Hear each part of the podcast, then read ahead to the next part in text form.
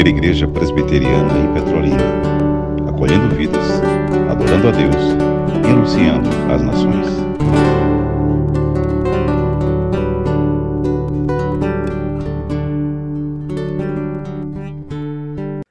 Que o triuno e majestoso Deus, o Santo Pai, o Santo Filho e o Santo Espírito seja conosco. O Papai do céu é conosco. Carta de Deus aos Efésios, capítulo 4, o primeiro versículo se encontra assim: Rogo-vos, pois, eu, prisioneiro no Senhor, que andeis de modo digno da vocação a que fostes chamados. Vamos ler todos mais uma vez? O texto está projetado. Vamos lá? Rogo-vos, pois, eu, o prisioneiro no Senhor, que andeis de modo digno da vocação a que fostes chamados. Deixe o texto aí. Meus irmãos e minhas irmãs, nós temos ali depois do rogo-vos o quê? Qual termo? Qual palavra? Pois. Poderia ser portanto. Dependendo da tradução, você vai encontrar portanto. Na Almeida Revista Atualizada, pois. Nenhum problema. O sentido é o mesmo. Sabe por quê? Essa palavrinha pois ou portanto ela é uma conjunção conclusiva. E vamos explicar. Ela é um termo que liga o que foi dito antes, capítulos 1, 2 e 3, com o que foi dito depois, ou vai começar a ser dito, os capítulos 4, 5 e 6. Entenderam agora? A palavrinha pois é um elo do cristianismo autêntico. Esse foi o sermão que pregamos aqui há oito dias. Pois, ou portanto, é um elo do cristianismo autêntico. O cristianismo autêntico, ele só é autêntico se levarmos a sério essa conjunção conclusiva, que no texto aí tem pois, mas poderia ser portanto. É assim que Paulo começa o segundo bloco da carta de Deus aos Efésios. Ele começa o segundo bloco da carta de Deus aos Efésios com essa conjunção conclusiva, com esse elo que liga, Lúcia, o que foi dito antes, os capítulos 1, 2 e 3, com o que será dito agora, os capítulos 4, 5 e 6. Por isso o tema, pois é o elo do cristianismo autêntico. E aí trabalhamos com os irmãos três pontos há oito dias, vamos relembrá-los aqui.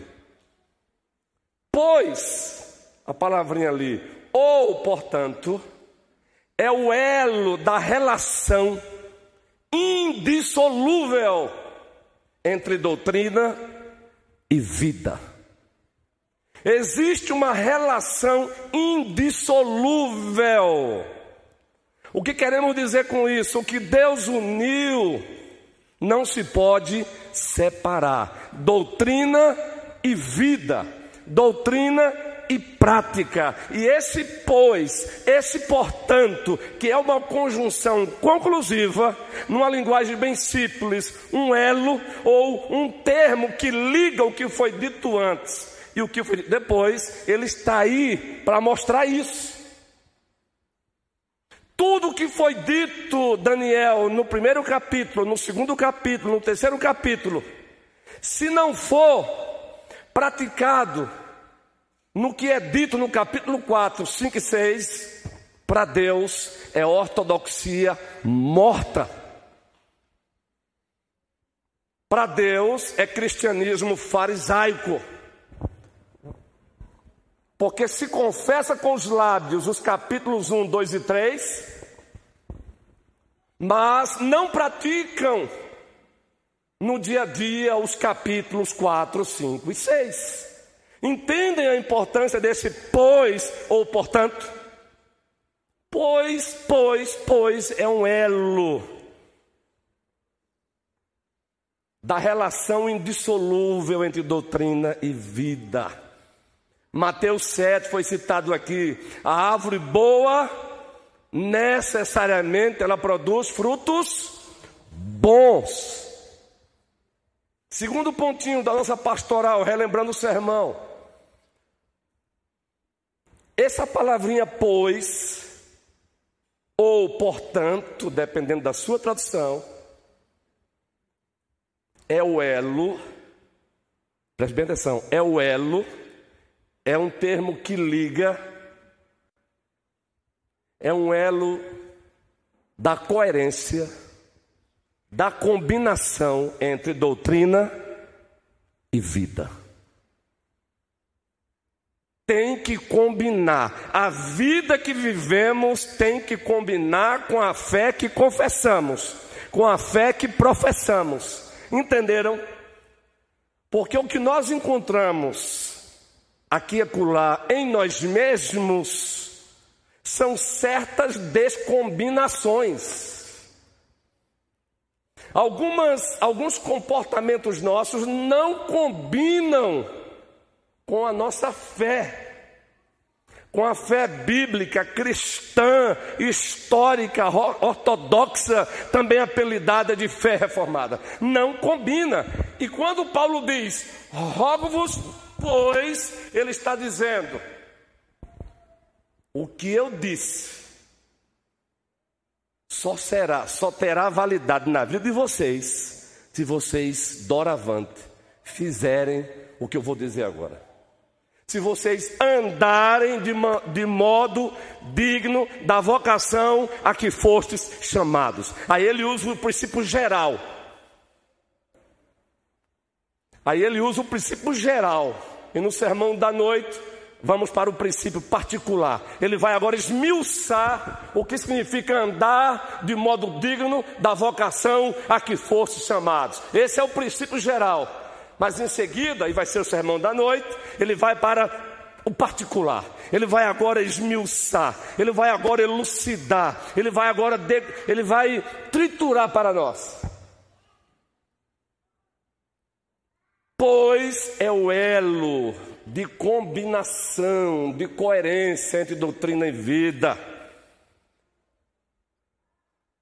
Como nós estamos ficamos mais e mais assustados com a descombinação que muitos cristãos estão mostrando nesses dias entre a fé que professam e a vida que vivem. Uma descombinação, um divórcio gritante, ensurdecedor, gente. Você fica às vezes assim, sem ação com o que você vê. Nós não estamos falando aqui de perfeccionismo, uma doutrina pregada é, por alguns seguidores de John Wesley. Alguns seguidores de John Wesley, servos de Deus, cometeram equívoco quando ousaram falar de santidade. Eles chegaram a pregar uma doutrina chamada de perfeccionismo. Santidade plena aqui e agora. Não tem santidade plena aqui. É só quando Cristo voltar. Mas é, essa realidade, essa verdade não anula, não pode nos empurrar para a licenciosidade. Terceiro e último ponto que pregamos aqui, lembram?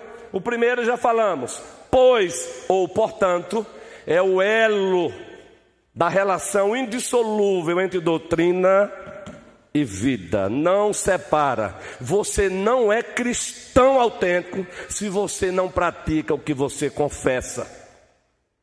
Segundo, pois ou portanto, é o elo de combinação, de coerência entre a doutrina e a vida.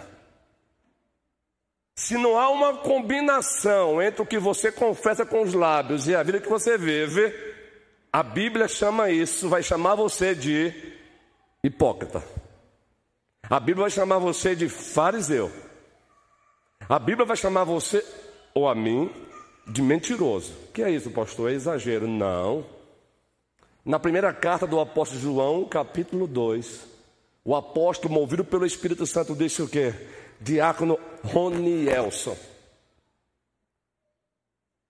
Se alguém diz que está nele, se alguém diz eu conheço, melhor dizendo, primeiro, se alguém diz eu conheço, mas, o mas aí, o mas, é uma outra conjunção no português, é um outro elo, uma conjunção adversativa, uma conjunção de contrariedade.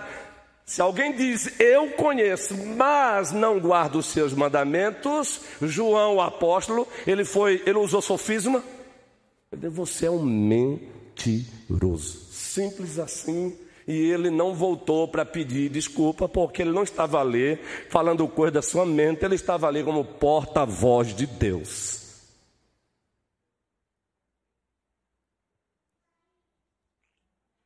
Como é que anda a nossa vida?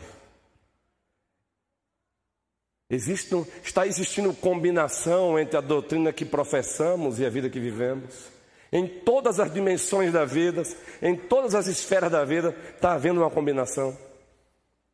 E terceiro e último lugar, sermão pregado aqui há oito dias, o sermão de introdução do bloco, do segundo bloco da carta de Deus aos Efésios, que é o bloco dos imperativos, o bloco da conduta cristã, o bloco da ética cristã, o bloco da ortopraxia, prática correta. Terceiro e último ponto, lembram? Eu vou até postar lá, eu vou, fazer questão de que lá postar os pontos do sermão para vocês relembrarem no nosso grupo. É importante. Pois, aquela palavrinha pois, lá no original grego, como também no nosso português, poderia ser também importante, é o elo Se você quiser praticar o pleonasmo, aí não tem problema. Se você quiser praticar redundância, não tem problema. Então, para ficar bem claro, o português coloquial. Me permitam então rasgar aí um pouquinho, não, não tem problema. É o elo de ligação. A palavra elo, elo é ligação. Mas me permitam fazer esse pleonasmo aí. A palavra pois ou portanto é o elo de equilíbrio entre doutrina e vida. Equilíbrio. Quem aqui se lembra de Mateus 23, 23? Cristo Jesus está diante dos seus compatriotas, censurando, sabe por quê? Eles davam dízimo da hortelã, do cominho,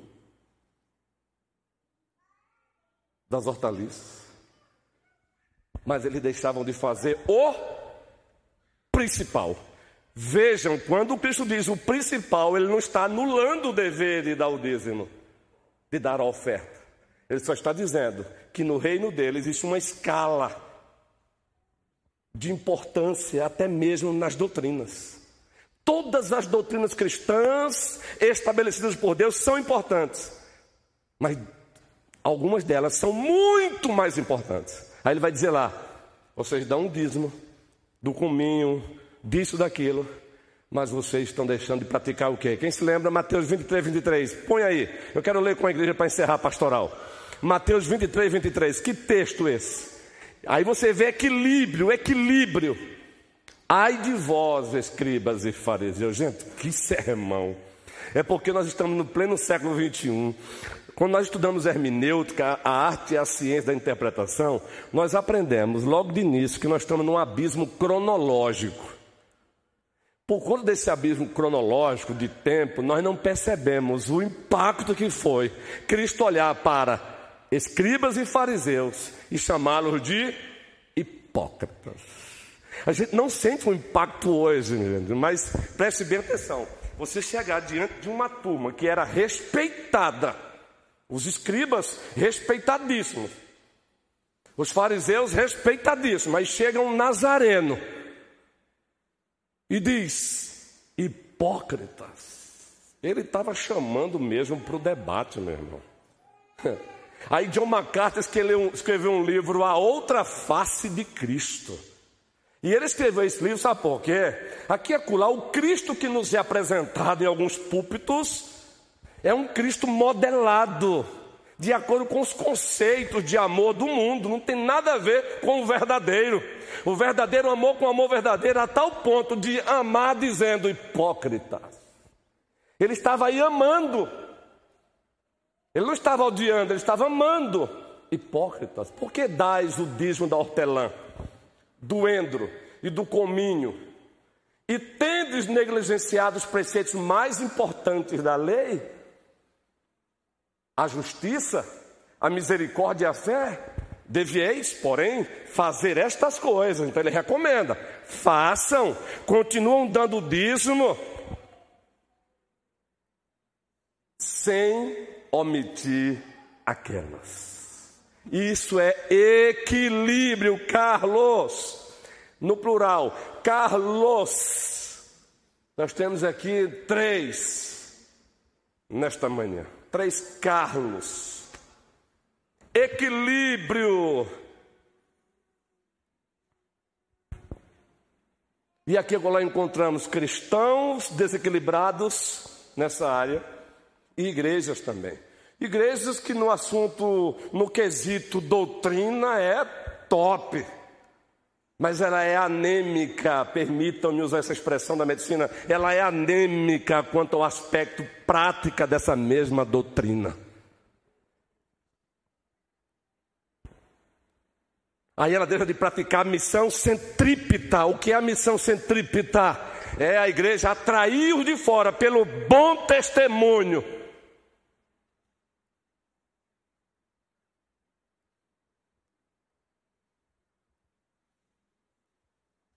pois, portanto, é o elo do cristianismo autêntico. Encerramos a pastoral, apenas citando João 13, assim encerramos o sermão. Não precisa abrir o texto, porque lá encontramos uma narração de Cristo lavando os pés dos seus discípulos, Luana. Luana, aquele serviço no primeiro século, para os judeus, Vinícius, era um serviço feito pelos servos dos servos. Ainda havia uma categoria de servos. E quem fazia aquele trabalho, olha, as, as estradas naquela época não era pavimentada como hoje. Então, quem, o visitante que chegava, chegava com os pés todos empoeirados. E era um ato de acolhimento, era um ato de seja bem-vindo, o servo dos servos se aproximar e lavar os pés do visitante. Quem é que faz isso, gente? Quem é que faz isso lá? Ele, o Rei da Glória. Se vocês querem uma ilustração de Filipenses 5, apenas uma, a Bíblia interpreta a Bíblia. Vai para João 13, Filipenses 2,5. Tende em vós o mesmo sentimento que houve em Cristo Jesus, pois subsistindo em forma de Deus, não usou da usurpação, do direito de ser Deus, antes que nosses, antes se esvaziou, abriu mão do direito. Aí você vê ele fazendo isso em João 13. Tirou o que tinha para tirar, pegou uma bacia, já pregamos um sermão assim no, em Cabo de Santo Agostinho há muito tempo. O cristianismo da toalha e da bacia, lembra como hoje? Foi esse o sermão que pregamos lá. O cristianismo do, da toalha e da bacia. E lavou os pés dos discípulos. Depois que ele terminou, ele olhou para os seus e disse: Vocês me chamam Senhor e Mestre, e eu sou. Lembra do eu sou? Lembra do eu sou lá de Êxodo? Moisés, Senhor, e quando eu for ter com o povo, o que eu vou dizer para o povo? O povo vai perguntar quem te enviou. Ele disse o quê? Fale para o povo que eu sou te enviou. É onde tem aí o tetagrama em hebraico, porque são quatro letras em hebraico para essa palavrinha. A pronúncia que temos hoje é uma tentativa de resgatar a pronúncia, porque o judeu começou a ter tanto zelo por esse nome que ele deixou de pronunciar e passaram a usar mais a palavra Adonai, que também é Senhor. Eu sou, sendo eu Senhor e Mestre, eu fiz essas coisas. Aí ele conclui: vão, vão lá e façam o mesmo. Que o Senhor nos ajude, meus irmãos. Quando eu prego um sermão desse, sem demagogia, a primeira pessoa a quem eu me dirijo sou eu mesmo de coração. Deus é testemunha desse. Esse sermão aqui não é para humilhar você, não. Esse sermão aqui é para o nosso despertamento, é Deus nos convocando, é Deus nos chamando. Oh, Rogo-vos, pois, eu, prisioneiro no Senhor, que andeis de modo digno da vocação a que fostes chamados. Andem, andem. Que o Senhor nos ajude, ó majestoso Deus. Ajuda-nos que a primeira igreja presbiteriana de Petrolina, que é uma igreja para frequentar, muito mais uma família para pertencer, que ela ande de modo digno da vocação para a qual ela foi chamada. E sabe o que vai acontecer? Concomitantemente, ao mesmo tempo que ela vai crescimento em qualidade, crescimento em quantidade para a glória de Deus. Então, que o Senhor nos abençoe. Porque falando em crescimento em quantidade, o nosso Ministério Zaqueu barra Minha Cidade para Cristo, ou o Projeto Zaqueu barra Minha Cidade para Cristo, neste mês será no dia 22 de novembro, uma terça-feira. Precisamos jogar um pouquinho para frente em virtude dos últimos acontecimentos. Então, uma questão de prudência. Dia 22. Todavia, estamos precisando de uma casa Estão precisando de uma casa. O último foi feito na Coab Massangano. Uma pessoa nos procurou para fazer lá novamente na Coab Massangano uma outra casa. Mas nós gostaríamos de fazer esse, essa intercalação. Se tivéssemos uma pessoa aqui para o lado de cá, seria bom. Então nos procure ainda hoje. Se você mora numa casa térrea, num bairro normal, rua normal, nos procure ainda hoje daqui para a noite. Você não vai gastar nada. Você não vai gastar nada. A igreja leva o coffee break. Só queremos o espaço. Pode ser? Eu vou aguardar então. Procure-nos até às 18 horas. Aliás, até às 20 horas. Estamos aqui. Veja a sua rua, tem uma questão de estratégia também. Veja se a sua rua também não é muito isolada do povo. Porque tem rua que é isolada mesmo. Você vai chegar lá e vai falar no eco apenas. Então veja a sua rua e nos procure, por favor. A gente não vai parar, é só o começo. Tá bom? Este ano é a igreja nas ruas. O ano que vem, igreja nas ruas, nas praças e nas casas. Que o Senhor nos abençoe. E queremos aproveitar ainda a pastoral e louvar a Deus pelo nosso ministério de família. Trabalhou e aconteceu. Deus seja louvado. E foi uma bênção. Quando nós convidamos um pastor para uma preleção dessa, mesmo com todas as informações que já temos e credibilidade que eles têm, porque temos ciência, ainda assim, especialmente o docente da igreja tem uma grande responsabilidade. E se o preletor não, não fizer jus ao que eu disse, mas graças a Deus, foi uma benção. Deus seja louvado. De pé. Vamos agora dividir as classes.